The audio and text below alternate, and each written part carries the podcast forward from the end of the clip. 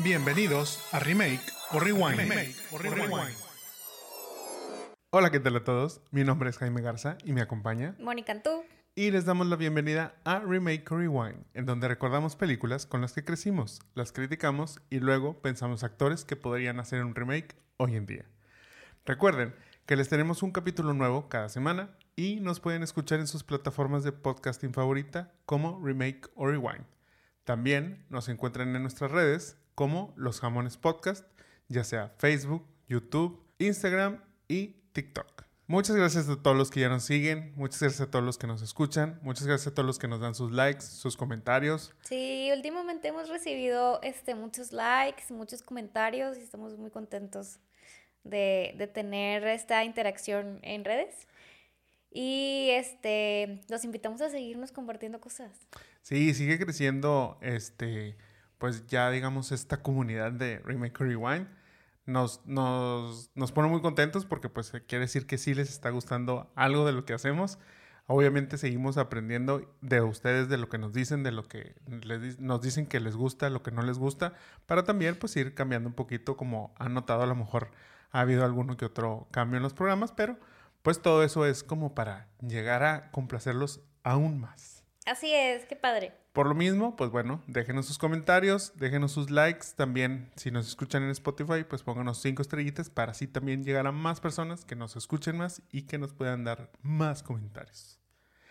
Dicho todo eso, antes de empezar a, hablar de la película de esta semana, vamos a contarles sobre qué vimos nosotros en estos días si se los recomendamos o no, si se los recomendamos o no, obviamente todo sin spoilers.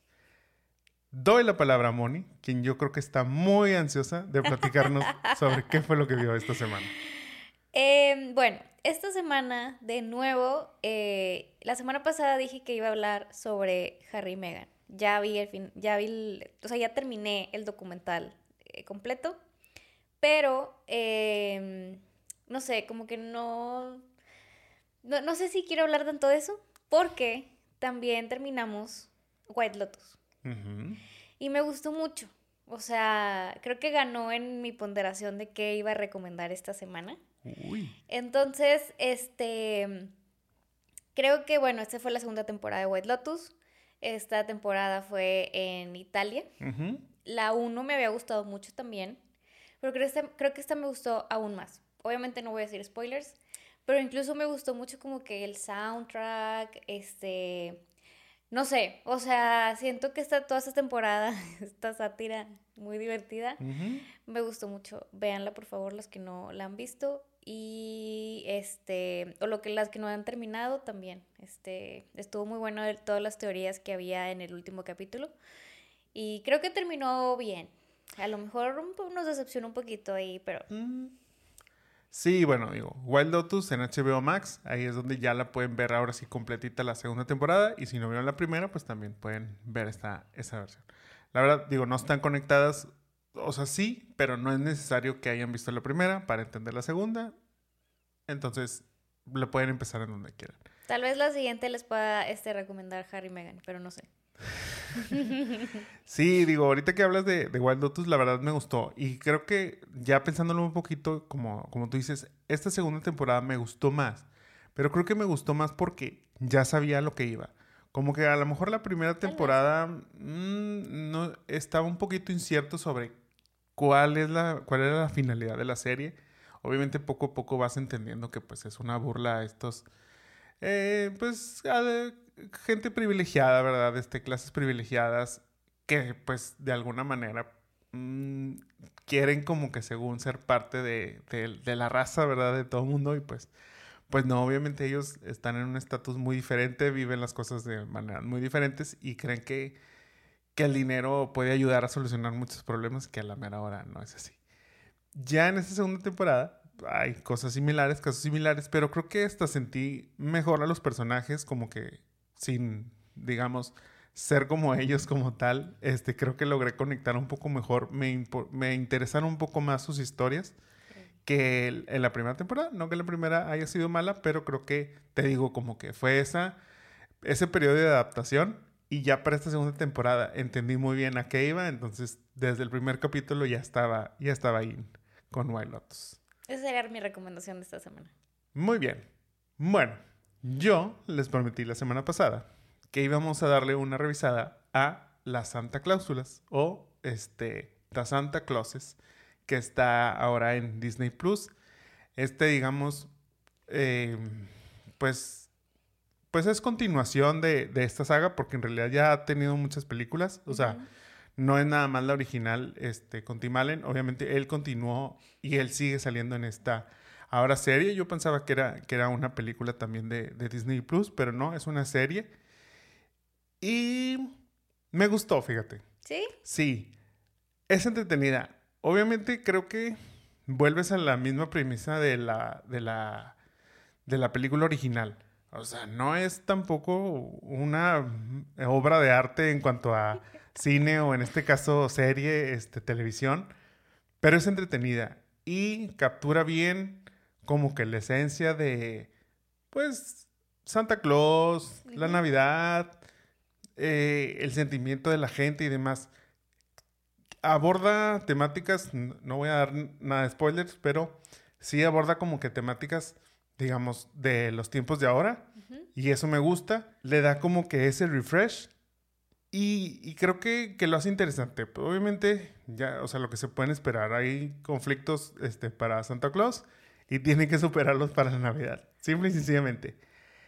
Y creo que, te digo, se me hizo muy entretenida y para esas fechas vale mucho la pena. Sí, sí está esperanzadora y emocionante y va con la temática navideña. Sí, no, digo, nada que ver como con Milagro en la calle 34. Esta obviamente, como les digo, es muy familiar, es divertida, tiene, pues, o sea, tiene obviamente sus gags que a mí me llegaron a causar gracia. Yo creo que si lo ven con, con niños, pues también les va, les va a llamar la atención. A lo mejor no van a entender del todo por no haber visto la película original, pero pues creo que, que puede funcionar.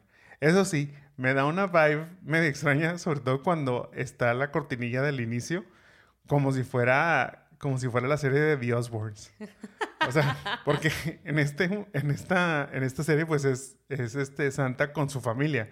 Entonces como que, como que me da la idea de que quieren hacer como un documental como si fuera The Osbournes o algo así. Está chistoso, pero, pero sí, me gustó. Y les voy a dar otra recomendación, no, no, no navideña. Esta no es la que tú estás pensando, esa la vamos a dejar para otro capítulo probablemente, pero les voy a recomendar Divao, segunda temporada en HBO Max. Vale mucho la pena. Sigo, yo sé que vienen fechas en donde muchos salimos de vacaciones, tenemos más tiempo como que de ver tele, es un documental en HBO Max, como les comento, ya es la segunda temporada. La primera temporada abordaba esta, em, pues llamémosle esta organización Nexium, eh, que muchos a lo mejor ya hemos escuchado un poquito ahí de, de, esta, este nombre y sus implicados. Ahí hemos hecho referencia a Alison Mack, que es, que es una de las que salió ahí este, embarradas en, en, todo este, en todo este problema. Nexium o, Davao en la, en la, primera temporada pues aborda como que todo el, el, digamos, el sistema de Nexium, cómo operaban y demás. Y esta segunda temporada habla sobre ya el juicio después de que, digamos, aprendieron a, a quien es el, el este, a Kit Raniere, quien es el, digamos, ahí la cabecilla de, del Nexium. Pero aparte trae, esta segunda temporada trae toque mexicano. Este, no les cuento más. Si les laten los documentales, yo creo que este de Davao en HBO vale mucho la pena. Véanlo, son, no recuerdo el número de capítulos, pero, pero se van rapidito, ¿eh? Entonces te clavas y, y sí, te vas rapidito. Me lo echo en dos días. Muy bien, pues entonces, este, recomendaciones que no son precisamente navideñas, es como una alternativa a, si quieren ver como quiera, hay estudio, tiene películas navideñas todo el tiempo. Este, Netflix todavía tiene muchas películas navideñas que sacó este año, pero estas recomendaciones, creo que tanto White Lotus como, como la de Bao, pues son alternas a esta época navideña, por si quieren cambiarle un poquito a, al mood y luego regresar. Así es. Y pasando ya a la parte navideña, hablemos de la, de la película de esta semana, la cual es El Regalo Prometido, Jingle All the Way, como se conoce en Estados Unidos. Esta película de 1996, la verdad, yo la recuerdo con mucha, pues ahora sí que con mucha nostalgia, pero también con mucha alegría. A diferencia de lo que platicábamos de, de Milagro en la calle 34 en el capítulo de la semana pasada, esta película sí nos causaba emoción. O sea, sí era así como que, ah, qué padre, este, el regalo prometido, claro. O sea, te vienen como que esos recuerdos de cuando pues, probablemente la vimos por primera vez. Está emocionante, tiene emoción, tiene la magia de la Navidad, tipo, tiene todo eso. Pero vamos paso por paso. ¿De qué trata el regalo prometido? Howard Langston le promete a su hijo Jamie un Turboman para su regalo de Navidad. Lo que Howard no sabe es que dicho juguete es el regalo de moda para esta temporada y conseguirlo no va a ser tarea fácil. Eso es lo que trata el regalo prometido. Moni, ¿qué opinaste de esta película o qué opinas de esta película? Ah, esta es de mis películas favoritas de Navidad. Eh, como decías, como que creo que también la recuerdo como con mucha emoción. Eh, según yo recuerdo haberla visto en el cine, o sea, sí recuerdo haberla visto y recuerdo como que me gustó mucho. O sea, me dio mucha risa, a pesar de que a lo mejor en ese momento no entendía tal cual como, o sea, todo lo que estaba pasando, pero la recuerdo como que, eh, pues la vi con mi familia, entonces como que muy, muy buenos recuerdos. Y es una de las películas que vemos casi cada año. Este, al menos mi hermana y yo tenemos tradición de ver películas navideñas cuando nos vemos porque no viven en la misma ciudad y esa es una de las que nos gusta mucho y hacemos muchas referencias al, a, la película, o sea, es como, como, de que sí, como en Regalo Prometido, de que estoy esperando afuera como el Regalo Prometido, o sea, como que ese tipo de referencias, este, pues sí, sí las hacemos mucho, es una película que me gusta mucho y que recuerdo con mucho cariño. Sí, la verdad, este, o sea, como comento, es una película que, que aparte te divierte, o sea, te entretiene, te divierte y, y, y creo que aunque ya la hayas visto, tiene mucha... No importa. Sí, o sea, puedes seguirla viendo, año, como dice Mónica, año tras año. Vale la pena, te sigue divirtiendo, le encuentras un chiste nuevo, le encuentras algo, alguna otra referencia que no habías visto antes, y, y, sí, o sea, son de esas películas tradición para, para estas fechas decembrinas, que curiosamente, o sea, lo que decíamos, o, o, basándonos un poquito como que en estos parámetros, digamos, de, de métricas y demás, o sea, para hacer una película que queremos mucho o que, que decimos, es una película muy padre, o sea, tiene un, tiene una calificación en Rotten Tomatoes bajísima de... 19%. 19%, exactamente. O sea, hacemos la comparación de lo que decíamos igual con Milagro en la que 34, que como quiera, pues no era una mala calificación, pero luego lo comparamos con la original que tenía un Certified Fresh, un noventa y tantos por ciento. Y luego te vas a esta, que muchos recordamos como, o sea, llamémosla clásico navideño, sin a lo mejor ser una masterpiece pero pues luego que te digan, sí, pero tiene un 19% en Rotten Tomatoes. Y es así como que... Mm". Pero pues bueno, eso es la, la subjetividad también de, del cine y que no porque tenga las mejores actuaciones ni, ni las mejores tramas o demás, sea como que índice de que ah, es un éxito para la gente o a la gente le va a gustar o no le, no le va a gustar. Fíjate que lo, lo que leí de, de, que por qué tenía tan bajas críticas, o sea, a pesar, o sea, le fue muy bien en, en box office, o sea, eh, tenía muy buen budget, tenía 75 millones de dólares y al, al final tuvo eh, 128 millones de dólares de que de box office. Pero los críticos decían que era como que no era una película para niños, que era más como para, para adultos. Este, porque em, era como esa, ese punto de eh, el como fomentar el, el, e, esto de las compras. O sea, como, como que estaba muy enfocado a, a, de que, oye, pero es que tienes que comprar y como que toda esta locura.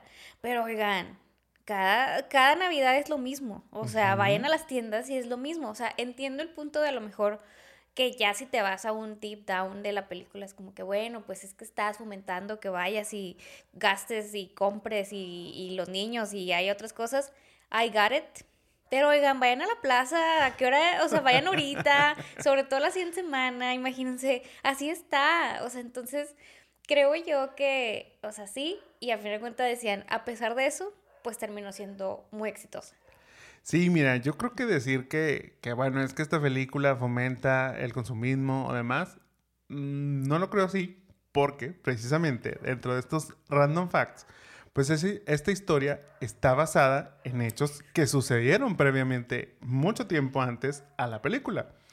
Esta historia se basa, digamos, en el furor que causó en 1983 una muñeca de la marca llamada Cabbage Patch. En ese entonces, la compañía de juguetes Coleco introdujo estas muñecas, cuyo, digamos, motivo para ser así como muy populares es que cada muñeca, cada Cabbage Patch, era diferente a la otra y venían con un certificado de adopción, el cual si tú lo llenabas y enviabas a los mismos de Coleco, ellos te regresaban un certificado de, adopción validado, ¿verdad? Digo, obviamente falso, pero, pero pues le daban como que todavía otro plus de autenticidad a tu, a tu muñeca.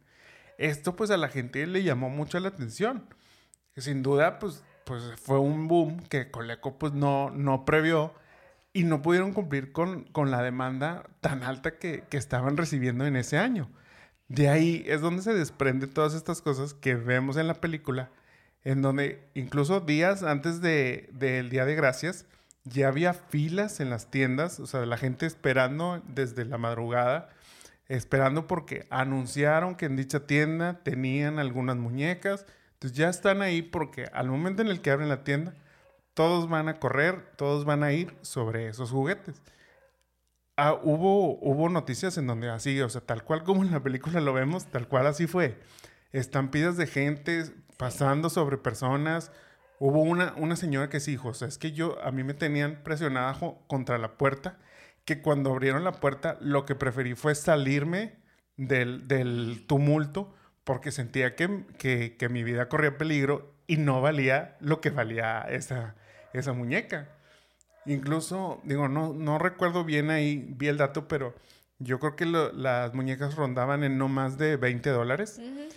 Y después la gente las compraba hasta en cantidades de 500, mil, o sea, tantos dólares que decías, wow, o sea, el boom que esto creó no, no era algo que, que se conocía, pero pues que como digo, no fue fomentado y no fue tan reciente a esta, a esta película. Curiosamente, en el año de 1996, cuando se, estrena este, El Regalo Prometido, el regalo de moda y que causó también ese fenómeno y furor fue el Tickle Me Elmo, que igual, ese, ya saben, el elmo que le hacías cosquillas y que se ríe y demás, pues también, o sea, era el furor y que en esa Navidad era imposible encontrarlo y si había, llegaba la gente desesperada. Y yo creo que, este, bueno, eh, también dicen por ahí que, que el director em, tuvo una experiencia similar en eh, un año antes, en el 95, tratando de conseguir un Buzz Lightyear, y que por eso también quiso hacer la película. Pero aparte esto se daba mucho antes de, de, que fuera el boom del e-commerce. O sea, recordemos como que es, todas las filas del Black Friday o algo así de que se, que se hacían para buscar los regalos precisamente, el de moda este, y, se hacían las filas y todo esto, yo creo que ahorita pues ha de haber excepciones, pero ya mucha gente pues los compra en línea y lo busca y demás, pero pues es como todo este furor, por eso digo, o sea, entiendo la crítica del consumismo, pero come on, o sea... Sí, sí, sí, o sea, no, digo, más bien pues al contrario, pues obviamente lo que hacía era burlarse de estas, de estas situaciones y como dices, digo, de buenas, hoy en día contamos con e-commerce y maneras de comprar productos sin siquiera pararte en una tienda, pero no sigue, o sea, no sigue quitando, como dices, el caos que se, que se genera y mucho menos si vas una semana antes a buscar el regalo de moda que todo mundo quiere. O sea, creer que lo vas a encontrar, no, o sea, es, como, es muy inocente de tu parte. Pero bueno, Dentro igual de los mismos este, random facts de esta película, quienes pudieron haber participado dentro de ella como posibles cast fueron actores como Joe Pesci y Daniel Stern. Estos los conocemos por su participación como los bandidos en la película de Home Alone, Todo esto ya que el productor de, de Jingle All the Way, o El Regalo Prometido, es Chris Columbus, quien fue el director de Mi Pobre Angelito. Entonces, pues ya tenía ese contacto. En el caso de Joe Pesci, dijeron no, porque es muy bajito a comparación de Arnold Schwarzenegger. Decían, no, está muy chaparrito, no. Pero pues aquí lo curioso es que Schwarzenegger ya había participado con Danny DeVito en otras películas y Danny es más chaparrito todavía que Joe Pesci. Entonces pues es como que eh, pudo haber funcionado, pero pues ese fue, digamos, ahí un, un factor que sacaron. Para el caso de Daniel Stern, él vio el papel, pero sintió que era como que muy similar a su personaje de Marv en Home Alone. Entonces prefirió no, no participar. De ahí se propuso a Sinbad, quien era este comediante, cuyo target pues era como muy familiar y, muy, digamos, tenía una buena conducta, este, en el sentido de que pues era como que muy, muy light, muy blanco y sus películas pues eran como familiares. Cuando se le propuso eso, como que había la duda si a Sinbad le iba a interesar o no, porque pues era, digamos, el rol de un villano, llamémoslo así.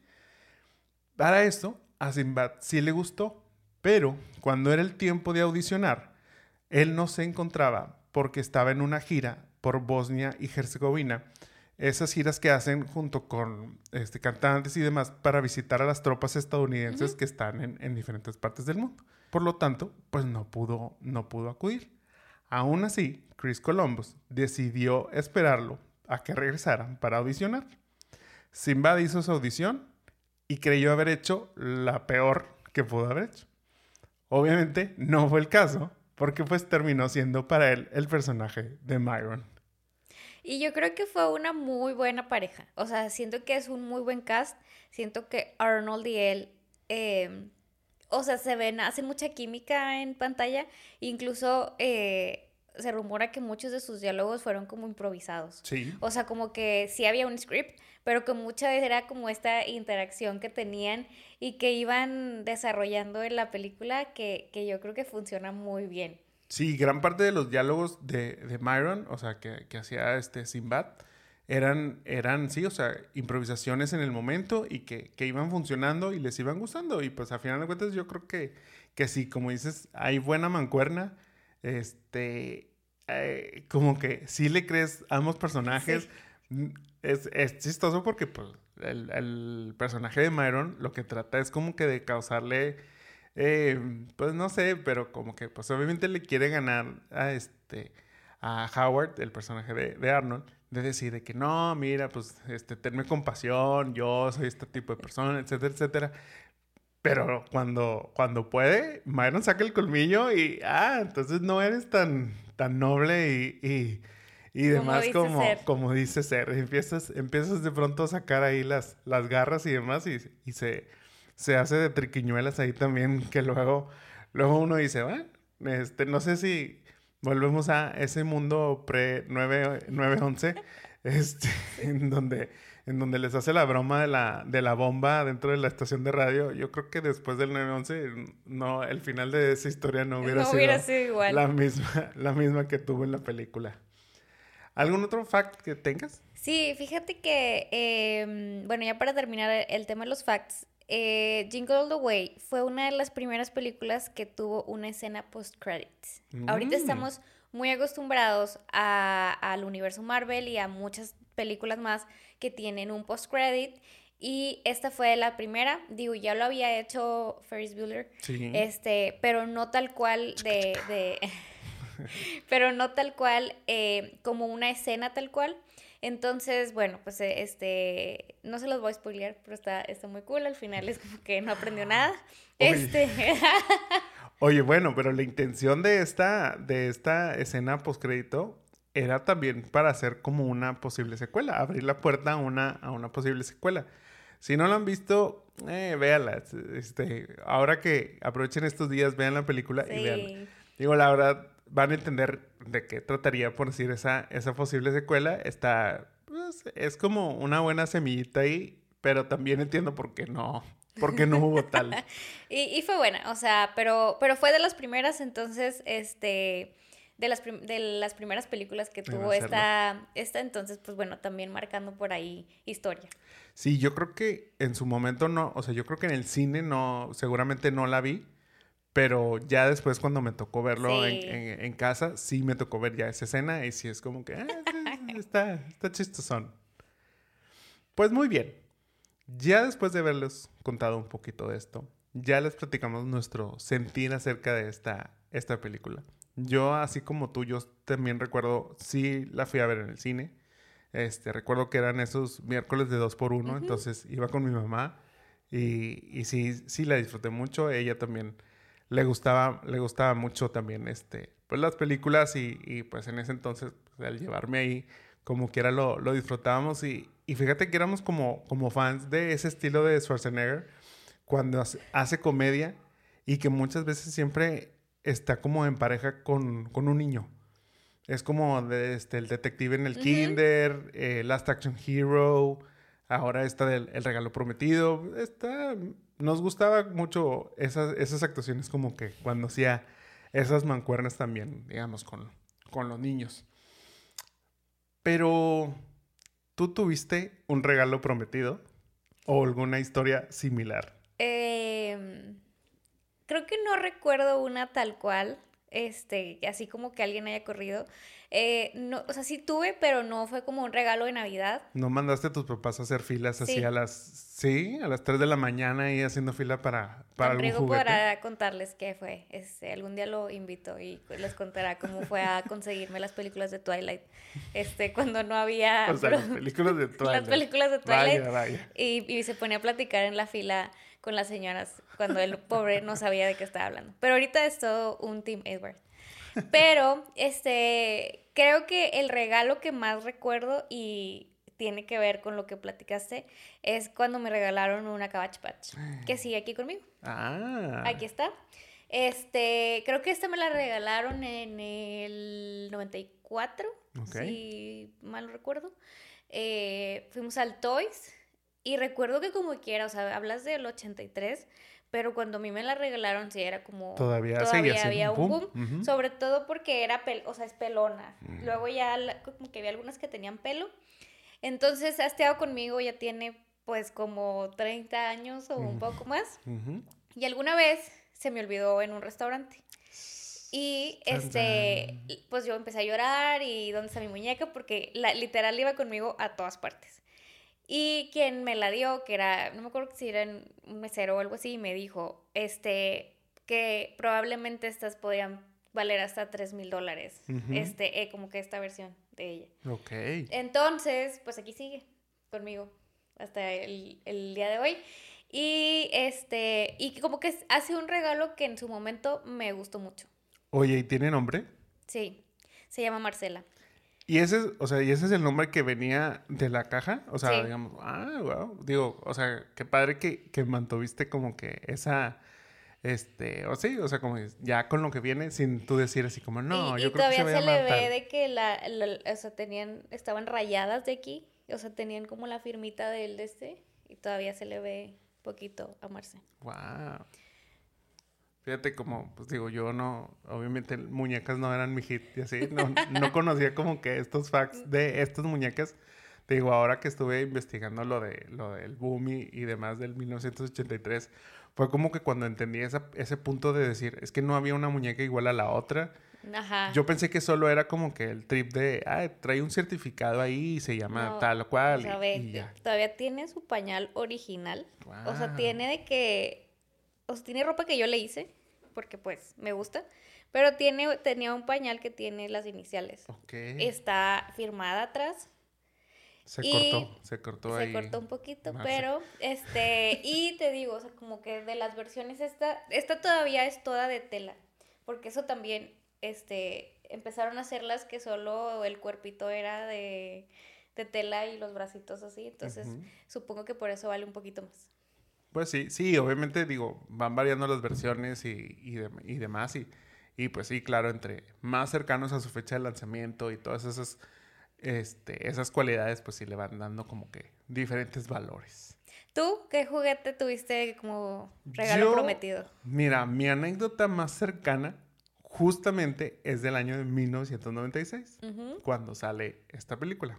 Bueno, mis papás ya me habían dicho, ok, este, elige un, un regalo para esta Navidad. En ese entonces también estaba de moda, o acababa, pues digo, recientemente, creo que es de dos años antes, Toy Story.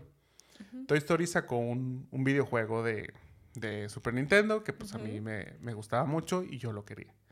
Entonces me llevaron a comprar el videojuego. Obviamente con la condición de este juego se va a abrir hasta el día de Navidad. Entonces, ok, estaba en el pinito, ahí, se, ahí estaba esperándome para llegar el día. Pero, pues como les comento, en ese mismo año, a mediados, digamos, en junio, sale la nueva consola del Nintendo 64. Entonces, pues yo también dije, oigan, pues tal vez como que también me gustaría un Nintendo 64. Entonces fue como ese punto de, ok, puedes tener un Nintendo 64, pero pues ya entonces ese regalo del, de, o sea, el juego de Toy Story, pues ya no, porque vas a tener una consola nueva, entonces no te va a servir este nuevo. Entonces, la condición era de yo primero vender mi, consola, o sea, lo que era el Super Nintendo con, los juegos, vendérselo a alguien más y así ya tener una consola nueva. Lo logré. Yo creo que habrá sido como unas, una semana antes de, fechas de, de Navidad. Yo creo que tus papás creían que no lo ibas a lograr. Probablemente sí. Pero no, fíjate que ese me acuerdo muy bien porque pues, también muy old school, eh, poniendo anuncios en, el periódico. O sea, así fue como, así fue como se, así fue como se vendió. Se anunció en el periódico, fue una persona, revisó, demás, papá, lo compró, se lo llevó muy bien. Y entonces fue como que, ok, ahora empieza la tarea de conseguir la consola que acaba de salir ese año en fechas de Navidad. Digo, obviamente no fue como que en el lanzamiento, como digo, esta consola fue de junio, julio, pero pues era Navidad. Entonces muchos niños como yo esperaban recibir esa misma consola para esas fechas. Lo, digamos, similar en el sentido es que sí fue como que vamos a empezar a buscarla a ver en dónde está. Un día antes de Navidad. O sea, un día antes del 24, yo recuerdo que mi papá llegó del trabajo y fue como que, ok, vamos a buscarla. La fuimos a buscar para los regios, la fuimos a buscar a una pulga. O sea, no es a, la pulga, donde está la pulga río, sino no, o sea, era otra, creo que era la pulga mitras o, o algo así. Ahí la fuimos a buscar. O sea, imagínate un 23 en la noche buscando. No, o sea, fue así como que, fue como una cuestión de, ok, estoy buscando esto, ¿lo tienes? Sí, a ver, tráelo, ya, ¿lo vieron? Va, está bien, tipo, no sé qué, y en ese momento se, se compró. Digamos que no fue como que, con, este, digamos, conseguirlo no fue lo tan complicado, pero sí como que el proceso, llegar a eso, el dónde lo fuiste a buscar, tipo, y demás, eso era como que lo que yo incluso le dije a mi papá, que fue como que, es que es como en la película donde estás consiguiéndome el regalo justo antes de la, de la Navidad. Oye, pero yo creo que fuiste súper lucky de que si hubiera Nintendo, porque según yo también hubo como una demanda. Yo no me acuerdo en qué año me lo regalaron, pero también tuve, pero, o sea, mi historia es con el Wii. Pero fuiste muy, muy afortunado de tenerlo un día antes, o sea, como que todo se te dio. O sea, vendiste el Nintendo en el periódico y conseguiste en la pulga mitras el otro. Entonces, este... Sí, la verdad es que sí hubo, hubo esa, esa dosis de suerte, que como te digo, bueno, no, no fue la, la misma con la que a lo mejor corrió en, en, el caso de Howard, para poderlo encontrar de una manera rápida, a lo mejor no en el lugar, perdón, a lo mejor no en el lugar más convencional, pero, pero pues bueno, digo, tampoco, o sea, creo que recuerdo, a lo mejor hicimos como una parada antes a algún Julio Cepeda o algo así. No, no fue así, como digo, pues obviamente otras personas pues ya, ya llevaban esas consolas porque pues era lo que sus hijos buscaban. Y se pudo ya después en, en esta pulga mientras. Bueno, muy bien.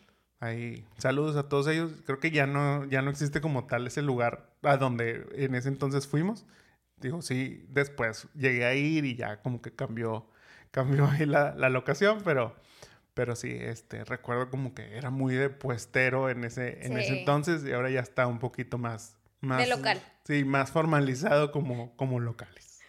Muy bien. Bueno, esas son así como que las anécdotas, digo, ahorita que me acuerdo, no de Navidad, pero un, un, este, unos que también me tocó eran los Power Rangers. Pero esos eran mi cumpleaños. Cuando yo los quería conseguir en mi cumpleaños, también era, fue toda una, una odisea. Y que son esos, esos juguetes que, cicli- que cíclicamente han, como comentado, ah, como Sí. comentamos, perdón, han estado como que en ese hype que todo mundo los quiere, entonces se vuelven súper codiciados, se vuelven muy difíciles de adquirir y que a veces son estas historias este, y proezas que, que los papás o familiares, abuelitos, mamás, todos hacen para conseguir y cumplirle, digamos, ese, ese deseo a, a los niños. Sí, este, creo que, te digo, a lo mejor era parte de las aventuras, ahorita a lo mejor no sería tan divertido decir, ah, y me levanté a las 3 de la mañana, hice fila online y así, este, creo yo. A mí me tocó un verano, eh, tampoco era mi cumpleaños, pero era un verano donde Don Rigo y yo fuimos a Target a las 6 de la mañana a comprar el Nintendo Wii. Lo intentamos en dos tiendas porque solo llegaban, no, me acuerdo qué había pasado, pero solo llegaban como cinco Nintendos. No. Y fuimos a dos Targets. Lo conseguimos en el, en el segundo. Y tocó, así como en la película, que el policía del Target también corrió por su Nintendo. O sea, de que estaba el policía y pero pues todos pensábamos que él era el policía que estaba cuidando la... Y no que estuviera haciendo la fila. Es el policía, una señora, nosotros y pues había unos cinco personas más, por lo mismo que solo llegaban cinco o seis intentos. Abrieron, o sea, pero aparte sí llegamos tipo 6 de la mañana. O sea, abrieron y tipo corrimos y el policía también corrió, entonces era como eso. Qué chistoso. Y una Navidad, me acuerdo mucho también en Dallas, este, fuimos a las rebajas el 26 de diciembre. Uy. Y me tocó literal así de que Target, 6 de la mañana, agarra un carrito y todo el mundo corriendo y una señora tipo agarrando así de que todos los suéteres. todo, sí. Así de que, a- y, y la gente tipo aventa, o sea, como agarrando, pero me acuerdo mucho porque la referencia era, claro, es como, El este, el regalo regalo prometido, corrimos y demás, este, era, el- pues todo estaba el 70 o el 80, no sé, pero era como esa experiencia de ir a, a la tienda al siguiente día de Navidad o no sé, por las ofertas. Híjole, es que sí, de pronto esas, las ofertas y las ventas especiales y eso de pronto Sí. saca, saca lo, lo peor de la gente. Sí.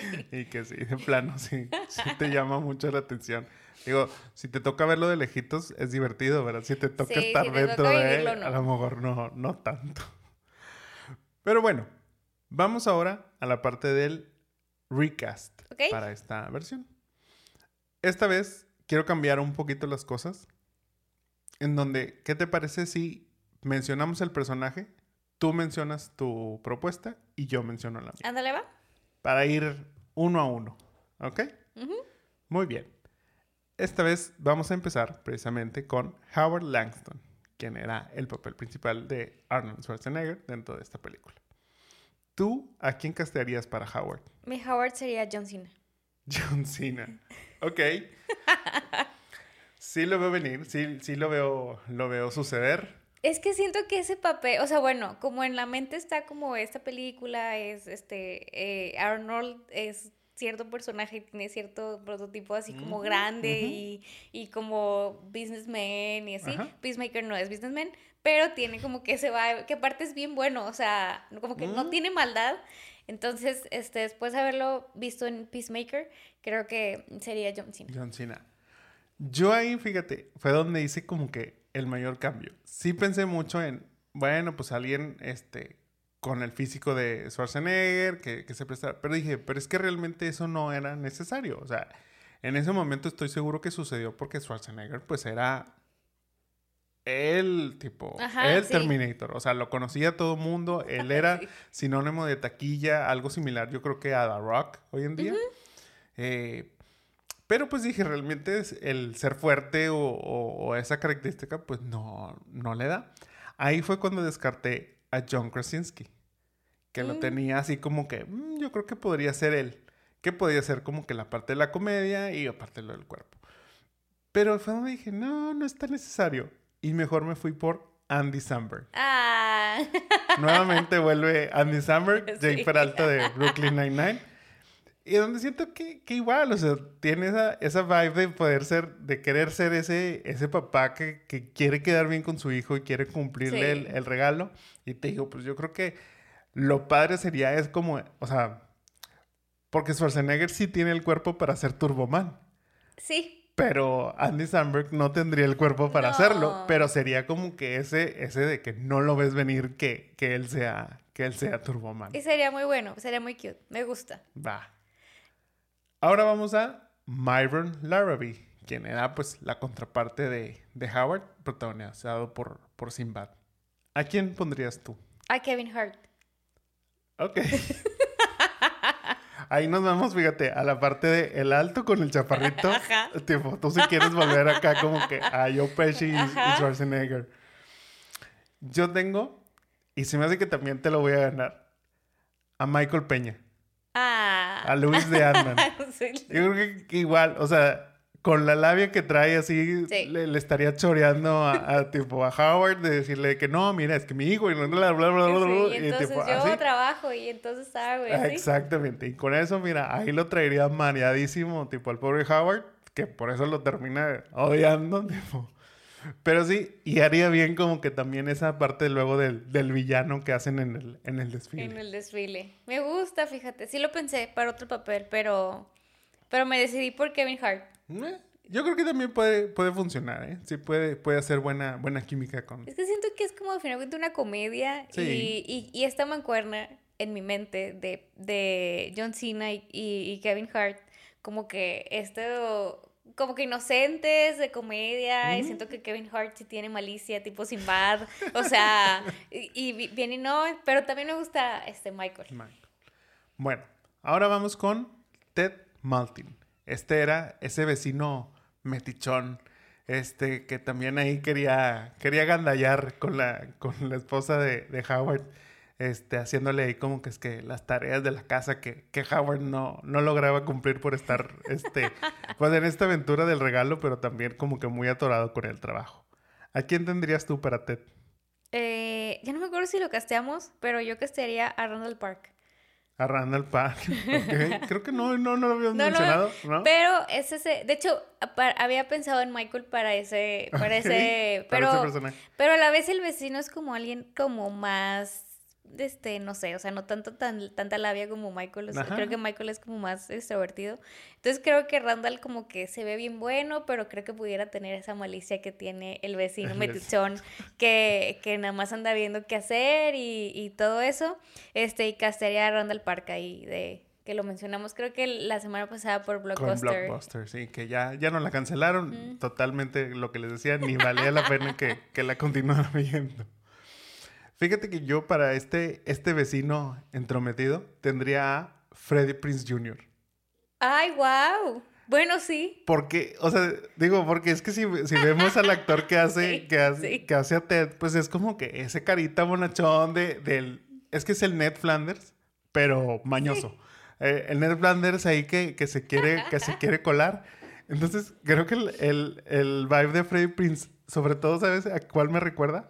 A cuando era el niñero de, este, de Emma en... En Friends. En Friends. Totalmente. Y ya ves que Ross siempre era la pelea que tenía con Ross, pero él era muy como que de ese vibe de sí, no, y aquí les traigo las margaritas y soy el mejor y demás. Entonces, sí, ese es el personaje que lo veo haciendo y creo que tipo lo haría muy bien también para este, este papel. Sí, me gusta, tienes razón. Ahora vamos al niño de esta película, que es Jamie Langston. ¿A quién pondrías tú? Aquí voy a castear a Archie Yates, que es el nuevo Home Alone. Ok. ujú. O yo, o salió también el amiguito de Jojo Rabbit, pero así su, su más reciente es el nuevo, el remake de Home De Alone. Home Alone. Mm, ok, mm, me agrada. Yo aquí voy a traer a otro de los que ya he mencionado y pondría a Julian Hilliard, quien es Ok. Billy Maximoff, otra vez de, de Doctor Strange y, y WandaVision. Igual, pues como que tiene la carita inocentona. Yo creo que Sí. tanto él como Archie funcionan bien. Creo que, creo, creo que ambos, ambos podrían entrar ahí. Tienen como que esa vibe. A lo mejor, no sé, es que Archie a lo mejor lo veo como más él el protagonista y, a, y aquí en el caso de, de Julian, como que sí lo veo siendo, digamos, El pues, el, niño ahí como que nada más que sea como que el que le, el que motiva a Howard. Pero sí podría parecer hijo de Peacemaker.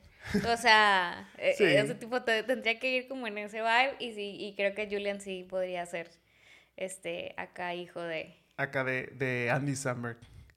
Y en este caso, ¿quién sería la mamá? Liz Langston. Fíjate que hay alguien que me gusta mucho que ya ha hecho medio, medio películas así y es Linda Cardenali. Ok, sí, sí, sí. Eh, digo, es la mamá de Guerra de Papás.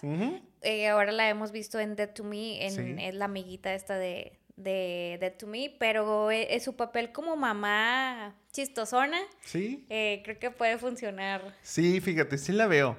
Eh, es, era de, de mis candidatas, pero a lo mejor como no es un papel tan relevante, dije, "Mm, igual y no le interesa tanto. Digo, yo entiendo que a lo mejor sin ser la actriz, pues tiene más relevancia con The To Me y tipo ha hecho más papeles pues, más protagónicos. Entonces por eso yo como que me fui, digamos, a un nivelito más abajo ¿Ok? y elegí a Rachel Bilson, Mm, quien es esta Summer de The O.C. o este Dr. Zoe Hart en Heart of Dixie. Fíjate que estuve a nada de castear a la otra Rachel que como que revivió la de She That, Ah. a Rachel Cook, pero no, me, como que siento que en este cast de, de Kevin Hart, John Cena o así, ella podría, o sea, Linda podría hacer un, un buen papel, pero Summer también. Sí, sí, sí, aquí Rachel Wilson, pues igual, digo, creo que puede ser como esa bonita mancuerna ahí con, con Andy. Y Prinze Este- Jr. le puede ligar. Y totalmente ahí veo, veo ligue. Pero si no, fíjate, sería un buen crossover acá con, este, en el caso de la que tú mencionas, porque ella es este Vilma en Scooby-Doo y Freddie Prince es Fred en Scooby-Doo en esas mismas películas. Entonces ahí podría en el ser metaverso de las ese, películas. ese metaverso se podría. y bueno, ¿tú harías un remake o un rewind? No, yo haría. Bueno, fíjate, tengo dos opciones. O sea, no haría un remake tal cual porque me gusta mucho la película. O sea, creo que la película funciona muy bien, aún y con su 19% de, de críticas de, de Rotten. Tomatoes. Pero creo que tal vez sea, sea momento de hacer un, un remake. Como que con esta nueva generación estaría divertido hacer este. Cómo, cómo se vive ahorita las, las compras de último momento. Pero si tuviera que decidir, me quedo con la original. Muy bien. Fíjate, ahorita que mencionas cómo sería hoy en día, ahí es donde se atora para mí la historia. Porque, pues, como mencionamos, pues lo hubiera comprado en línea y miren, no tuvo que salir de su oficina, no tuvo que dejar de hacer nada. Entonces, como que creo que ahí se pierde, se La pierde esa magia, magia. tipo, y demás. Por lo tanto, rewind. No hago un remake porque no veo como, como hoy en día cómo aplicarlo. Obviamente, sí, este, se le fue el internet, ¿verdad? O, o Pero a la no pero, pero no, o sea, no, no, no aplica de la misma manera como que este, es ese, es ese rush de último momento que no, no lo podría dar el internet a lo mejor de la misma manera. Digo, obviamente hoy en día hay muchas formas de batallar mientras estás queriendo comprar artículos, boletos, lo que sea en línea y te tienen una espera de millones y millones. Hola Taylor Swift, te estoy hablando a ti. pero, pero pues bueno, digo, no ha de ser tan divertido ver a alguien frente a la computadora esperando que, que avance su monito en la fila, tipo, para comprar lo que sea que quiera, que en este caso, pues, el cómo va corriendo de un lado a otro, de una tienda a otra, van a la, al- a la radio, este, a los concursos, tipo, todo eso, y que todo eso basado en cosas que sucedieron. Igual, lo- como vuelvo a mucho el hincapié del Cabbage Patch, así era, ¿eh? en la radio decían que había concursos y la gente se lanzaba, pero de manera increíble. Muchos de esos, hubo quienes donaban este, las, la- las Cabbage Patch, pero fíjate, cosa, cosa curiosa que a lo mejor no sé si, si como, como tal sucedería hoy en día, pero preferían donarlas a asociaciones con niños. Pues este, sí, de- a de- venderlas. Sí, o hacer como que el concurso de que, ay, sí, que se le gane un radio escucha. No, o sea, como que.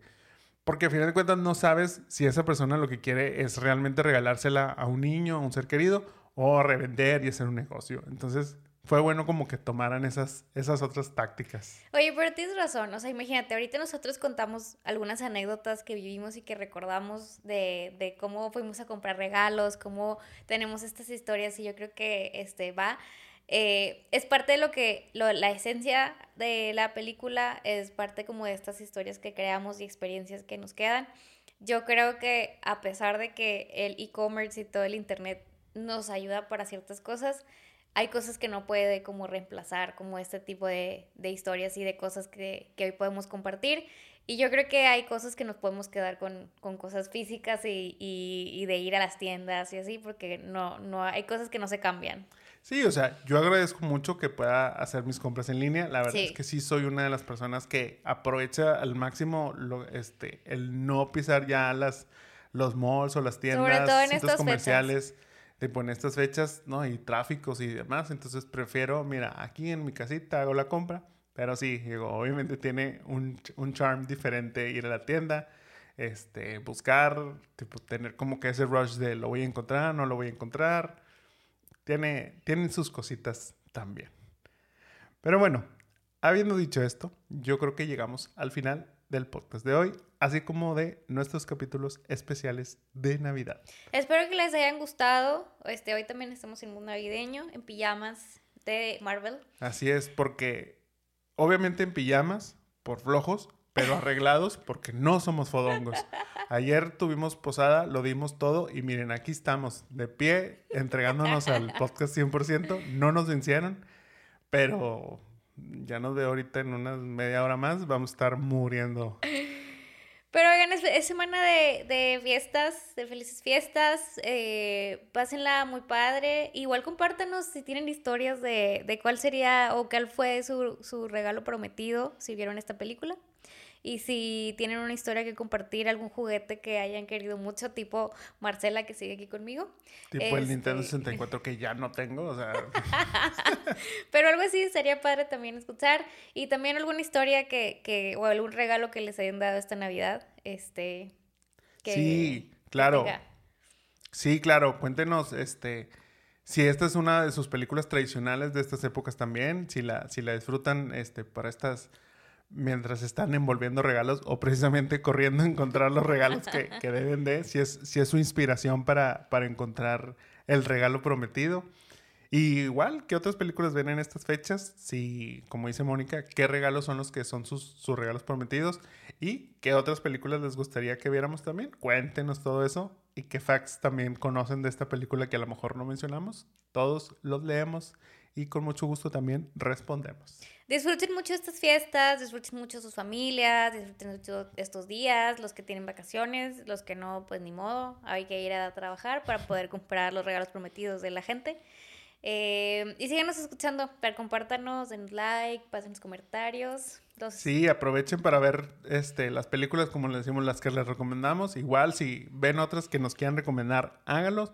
También este, escuchen todos nuestros capítulos. Si ya los escucharon, vuélvanlos a escuchar. A lo mejor este, encuentran algo diferente este, y demás. Pero sí, como dice Mónica, disfruten mucho, disfruten mucho en familia. Les deseamos lo mejor para estas fechas y como quiera, nos vemos, nos vemos y nos escuchamos la próxima semana con un capítulo nuevo de Remake or Rewind. Recuerden que nos pueden escuchar en sus plataformas de podcasting favorita. Nos buscan Remake or Rewind o en nuestras redes sociales como Los Jamones Podcast, ya sea en Facebook, YouTube, Instagram, siempre quiero decir Twitter y no tenemos Twitter. no Pero bueno, tenemos. Instagram y TikTok. Voy a hacer una cuenta nada más para ya no, ya no trabarme con esto. Pero bueno, ahí los leemos, ahí los escuchamos y espero que ustedes ahí nos vean. Nos vemos la próxima semana. Mi nombre es Jaime Garza. Mónica, tú. Y hasta luego. Bye. Felices fiestas. Felices bye fiestas. bye.